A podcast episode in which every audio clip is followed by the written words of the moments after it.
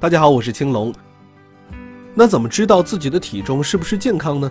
我们可以用 BMI 值来计算一下，就是体重公斤除以身高米数的平方。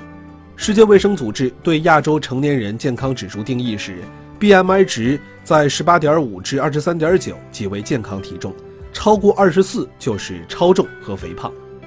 那么，肥胖和癌症有什么样的关系呢？世界四大顶级医学杂志之一《柳叶刀》刊登过一项基于五百二十四万英国人的研究成果，在平均七点五年的随访数据分析中得出结论：当 BMI 值在正常基础上每增加五，子宫癌风险就会增加百分之六十二，胆囊癌百分之三十一，肾癌百分之二十五，宫颈癌百分之十，甲状腺癌和白血病风险约增加百分之九。同时，BMI 与肝癌、肠癌、卵巢癌和绝经后乳腺癌密切相关。反之，维持健康体重可以减少以上多种癌症的发病风险。那么，已经患癌的人控制体重有好处吗？这个答案是有。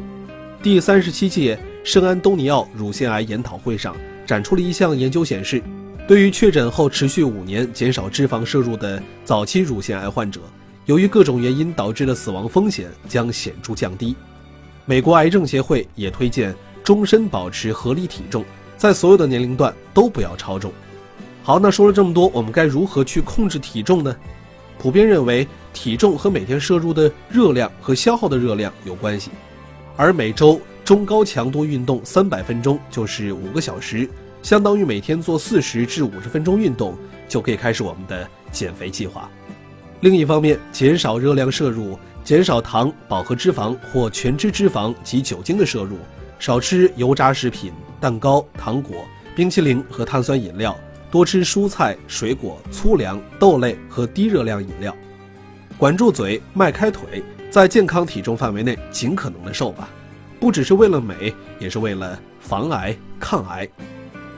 微信关注三六零癌友之家，了解更多靠谱的防癌。抗癌知识。